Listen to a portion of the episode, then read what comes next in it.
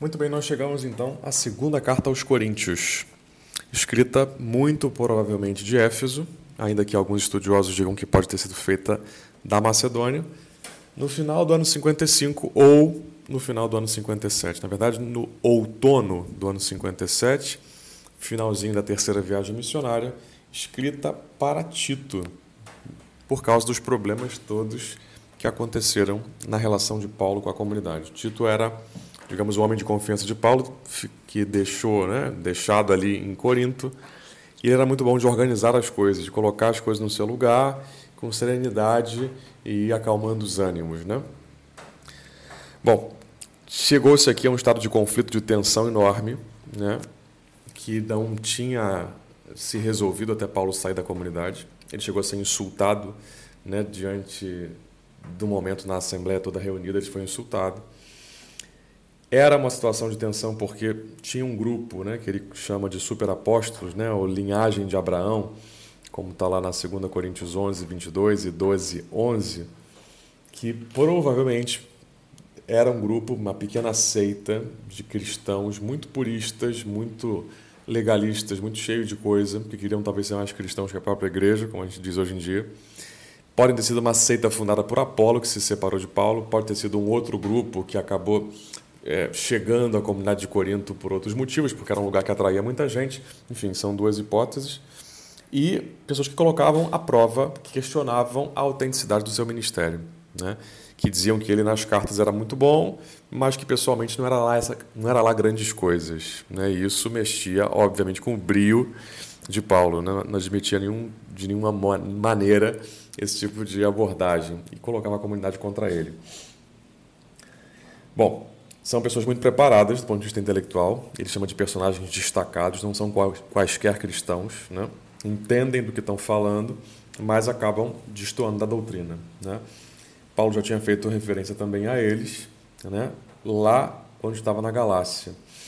São cristãos que têm uma visão teológica profunda, mas têm toda uma tendência aí grega. Então, por saberem muita filosofia, são capazes de bater de frente, digamos assim, com a teoria de Paulo, com o evangelho anunciado por ele, né? Porque é gente que tem uma bagagem cultural à altura dele, né? Tem quando encontra um adversário à altura, a gente fica um pouco, né? Costuma acontecer. Bom, eles tinham uma série de restrições e uma série de concepções divergentes da doutrina tradicional, daquilo que Paulo pregava como o evangelho de Cristo, né? Então, era considerado de fato uma seita muito elitista, né, se consideravam os sábios, os perfeitos, e estavam causando muita desunião. Bom, como eu falei antes, chegaram a ridicularizá-lo numa ocasião, né, dizendo que as suas cartas eram muito duras, muito firmes, mas ele pessoalmente não era lá grandes coisas. Paulo então retorna para Éfeso e de lá vai escrever a comunidade dos Coríntios, direcionando a Tito, né, para que tentasse colocar as coisas no seu lugar. Por graça de Deus, as coisas vão se ajeitando. Esse grupo misteriosamente para de ter tanta influência assim sobre a comunidade e as coisas vão colocando-se no seu lugar. E a resposta da comunidade a ele é positiva. Então, na primeira da parte da carta, como a gente vai ver, o tom já está muito mais ameno, porque ele já recebeu notícias de que a coisa foi se resolvendo, ele expressa todo o seu amor à comunidade. Né? E a gente vai ver na, na terceira parte, que foi colocada depois pelo redator final de um modo diverso, que o tom é mais agressivo, o tom é mais é, enérgico. Né? Então, sob essa harmonia, sob essa impressão mais positiva agora de uma harmonia restabelecida, né, e com a finalidade de consolidar essa paz, essa harmonia na comunidade, ele escreve então essa primeira parte daquilo que a gente chama de segunda carta aos Coríntios. É a parte que se identifica como realmente da, do próprio punho de Paulo, as outras não são, né, foram colocadas depois. E aí o conjunto da obra faz parte, digamos, do apostolado de Paulo, né, do, do serviço dele, mas que ele tenha escrito de fato só se acredita que a primeira parte saiu dele. Né? Final da terceira viagem missionária, como eu falei, ano 57. Então, basicamente a estrutura que a gente vai encontrar é sempre essa saudação e ação de graças. A saudação está nos dois primeiros versículos, a ação de graças é do 3 ao 7.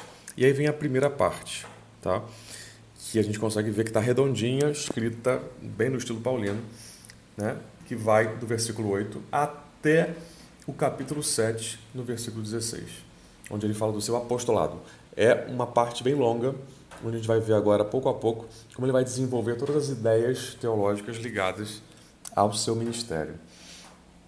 Depois tem uma segunda parte, que vai do capítulo 8, versículo 1 até o 9 no 11, onde vai desenvolver todo o tema das coletas em prol das igrejas pobres de Jerusalém, tá? E depois você tem uma terceira, um terceiro parágrafo que é de caráter mais autobiográfico, que é a última parte da carta, tá? Que vai do 10, do 1 ao 13, no 10. E aí você tem uma exortação final e as saudações, né? No capítulo 13, de 11 ao 13. Os estudiosos não conseguem conectar essas três partes, a verdade é essa. Né? Não tem um fio condutor que una as três partes da carta. Mas, como a gente sabe que a inspiração aconteceu tanto na, na mão daquele que escreveu, como dos outros que completaram a obra e deram a redação final e transmitiram e levaram, tudo está inspirado. Né? Tudo foi colocado ali com um propósito, com uma intenção de Deus. É porque, à luz da ciência humana, nem tudo se explica. Né? Bom, essa segunda parte da carta muitos consideram um tratado teológico relativo ao tema das coletas. Nós vamos ver o quanto de, de dimensão teológica tem esse tema das coletas, né? em prol da igreja de Jerusalém, dos mais pobres, né? o sentido eclesial que tem isso tudo, ajudar as igrejas mais pobres. E aí a gente entra propriamente agora na teologia da carta. A primeira parte, como eu falei, é o apostolado de Paulo. Depois você tem o tema das coletas. E por fim você tem a, o aprofundamento pessoal no sentido teológico desse apostolado, onde vai se desenvolver o tema do gloriar-se das fraquezas, o tema do espinho da carne e da igreja como noiva de Cristo, né? a quem ele tem muito ciúme. E a gente começa falando então sobre o apostolado de Paulo. Né? Bom, por um conjunto de circunstâncias que ele tenta explicar nessa carta, ele não conseguiu chegar a Corinto antes como tinha planejado, né? como tinha prometido, aliás. Né? Enfim, uns vão considerar isso uma incoerência, uns vão considerar isso, enfim, uma coisa de passagem, uma circunstância normal.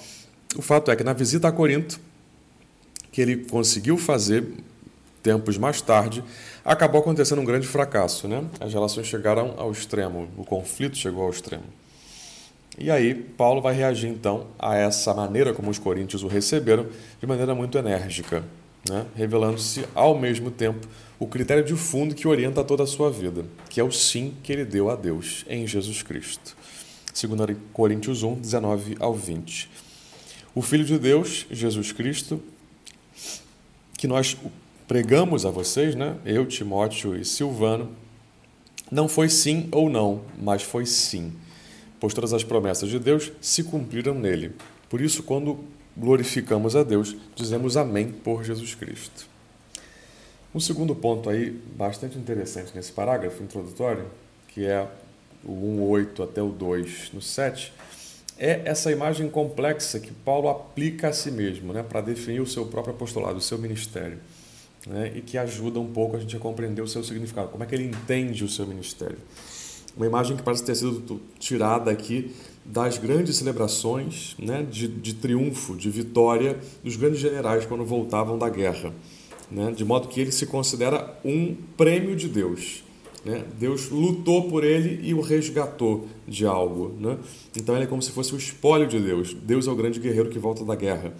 Né? Como se usa aquela imagem Deus guerreiro lá no início da história de Israel. Então ele se considera então esse prêmio de Deus. Né? E aí Deus sai, é, digamos, exibindo esse grande prêmio, né? esse grande troféu, digamos assim, diante dos homens.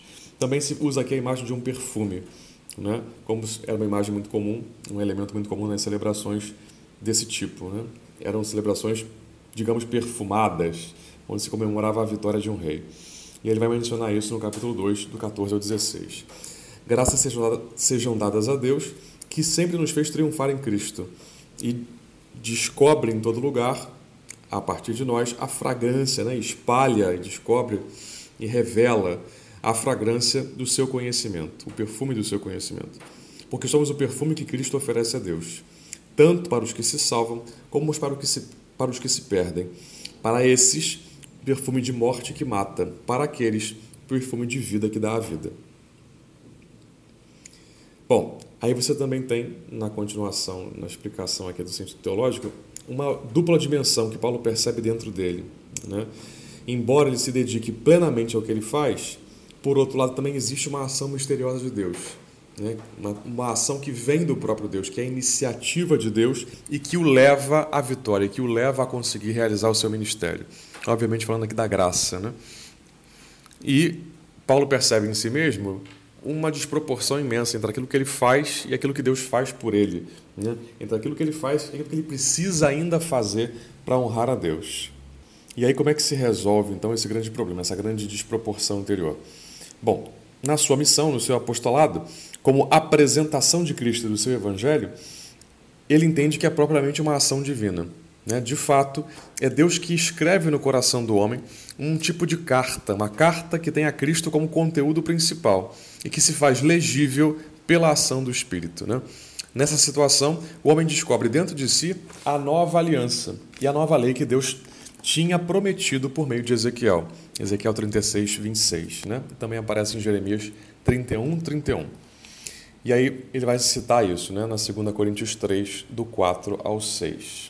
Diz assim: É claro que vós sois uma carta de Cristo, redatada por mim e escrita não com tinta, mas com o Espírito de Deus vivo.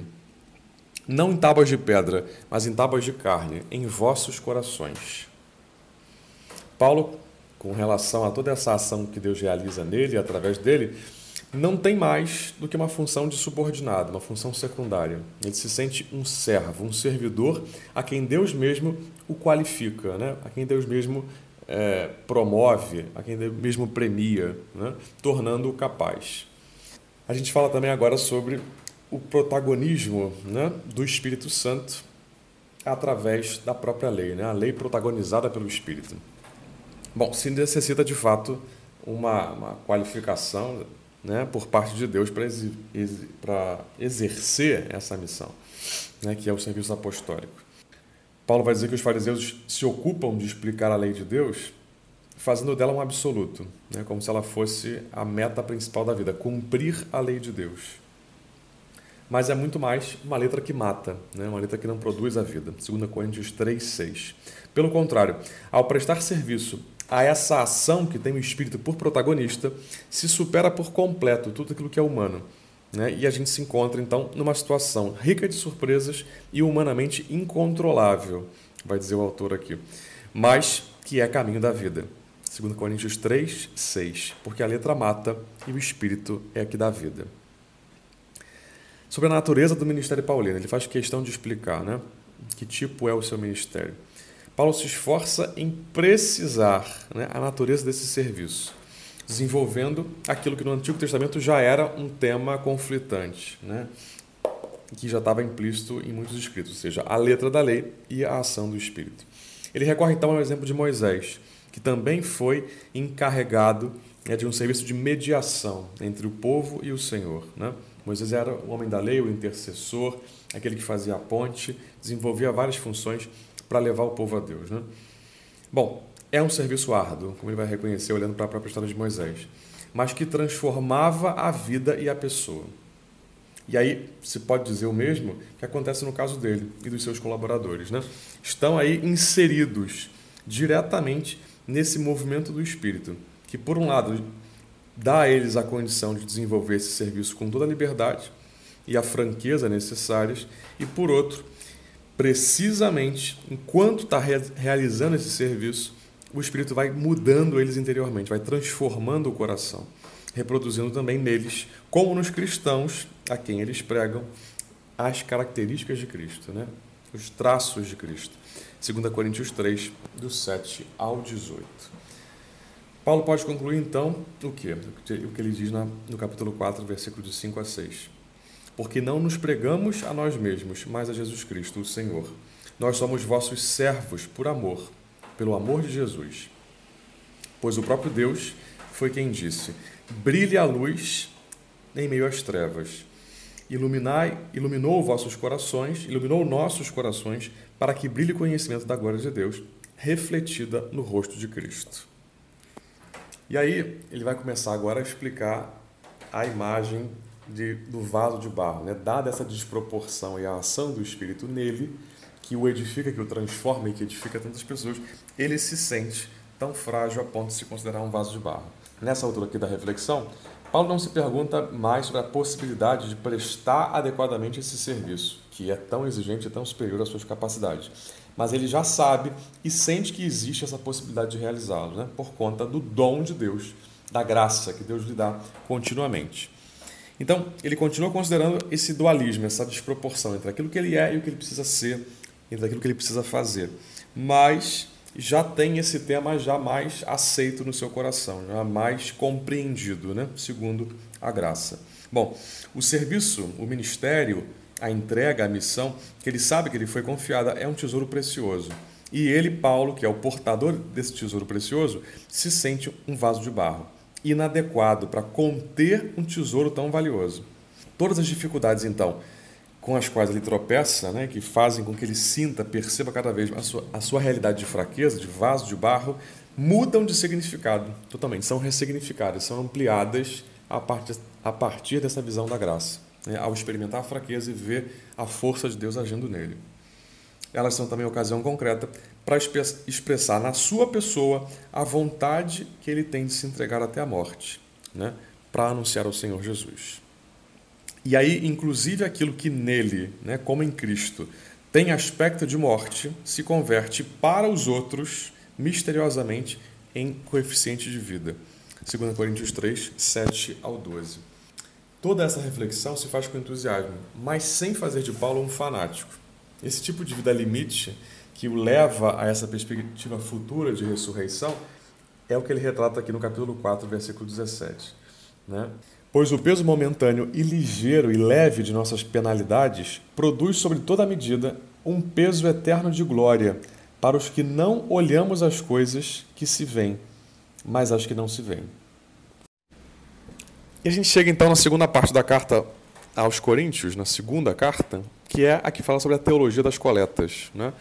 Esse problema prático, Paulo também confiou a Tito, para que as comunidades todas de Corinto conseguissem entender. Né? Ou seja, que é preciso dar de si mesmo, que é preciso ajudar as igrejas mais pobres de Jerusalém. Né? Que elas pudessem competir, inclusive, em generosidade, se mostrar cada uma melhor do que a outra nesse aspecto. E tem um pano de fundo teológico interessante, né?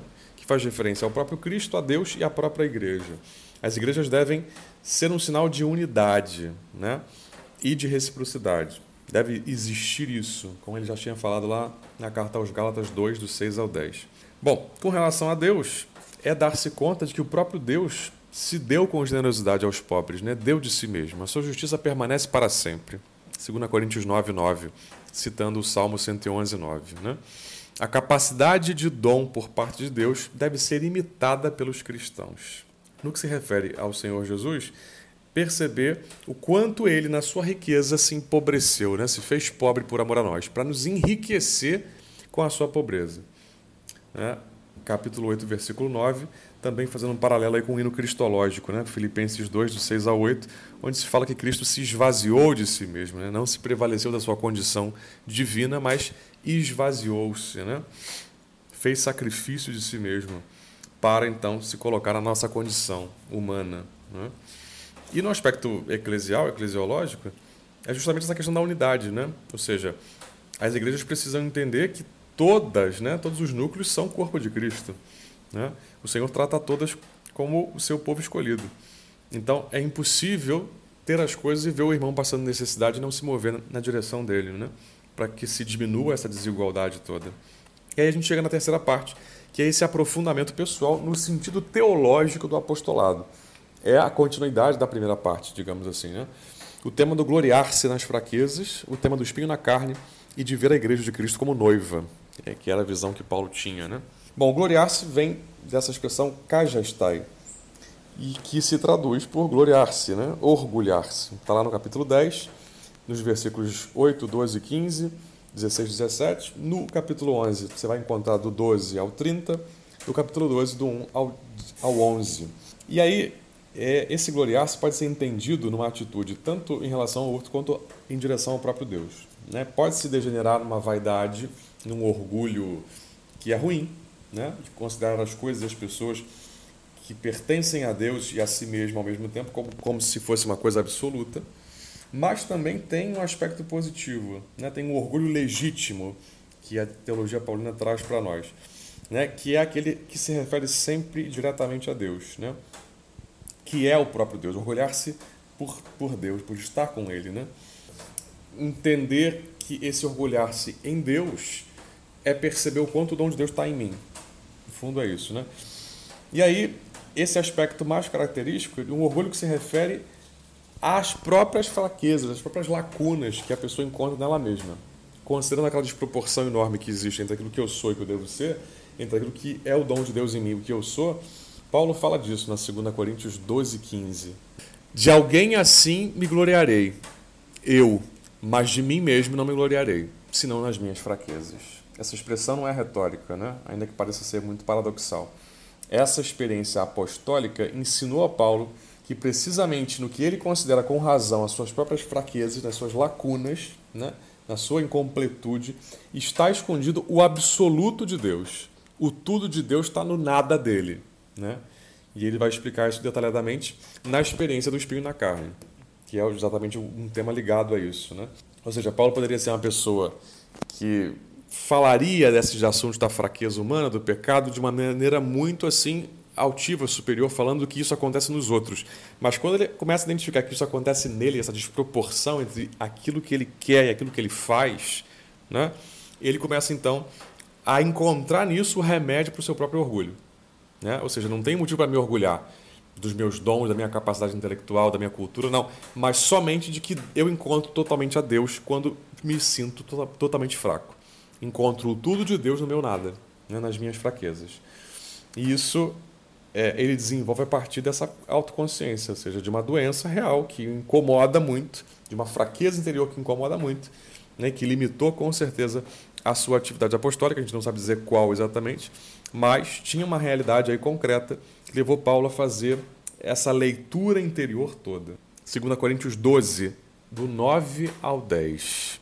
E disse-me: A minha graça te basta, porque o meu poder se aperfeiçoa na fraqueza. De boa vontade, pois, me gloriarei nas minhas fraquezas, para que em mim habite o poder de Cristo. Por isso sinto prazer nas fraquezas, nas injúrias, nas necessidades, nas perseguições, nas angústias por amor de Cristo. Porque quando estou fraco, então sou forte. E aí o último aspecto é entender a igreja de Corinto como noiva de Cristo. Né? A atividade apostólica de Paulo, a que ele defendeu com tanta veemência, com tanta energia, com tanto vigor, nos três capítulos da carta, vai totalmente, acontece totalmente em função da igreja, né? em prol da salvação da igreja. O tom literário que Paulo usa aqui, bastante enérgico, bastante impulsivo, o move a expressar toda a verdade assim como ele está sentindo, né? assim como ele nos oferece nessas visões que ele partilha conosco nas cartas, que são muito interessantes para a gente ter uma ideia do que, que é a, o entendimento dele sobre a igreja. Paulo reage em termos muito enérgicos porque os seus adversários acabaram mexendo com a sua própria comunidade. E ele tem um ciúme, um zelo imenso por essa comunidade, porque foi ele que apresentou esse povo a Cristo. Né? Então é como se fosse uma noiva de Cristo que ele preparou para o casamento. 2 Coríntios 11, 2. Tenho ciúmes divinos de vós, porque eu os disposei como a um marido, né? como a um só marido. Eu os apresentei a Cristo como virgem pura. Paulo se atreve a pôr o seu amor à comunidade no mesmo nível do amor de Deus a cada um de nós, né? a cada um dos homens. Movido por esse amor zeloso, ciumento, Paulo quer que a comunidade corresponda às exigências de Cristo, como uma virgem pura corresponde àquele homem que a ama ao longo dessa exposição, Paulo vai precisar né, essa imagem cada vez mais de forma concreta. 2 Coríntios 13, 5. Pego com vocês aqui. Examinai-vos a vós mesmos, se permaneceis na fé. Provai-vos a vós mesmos. Ou não sabeis quanto a vós mesmos de Jesus, que Jesus Cristo está em vós? Se não é que já estáis reprovados tom é bastante forte, né? bastante duro. A comunidade tem que se fazer transparente em toda a sua conduta diante do Senhor, a quem ela de fato pertence por completo.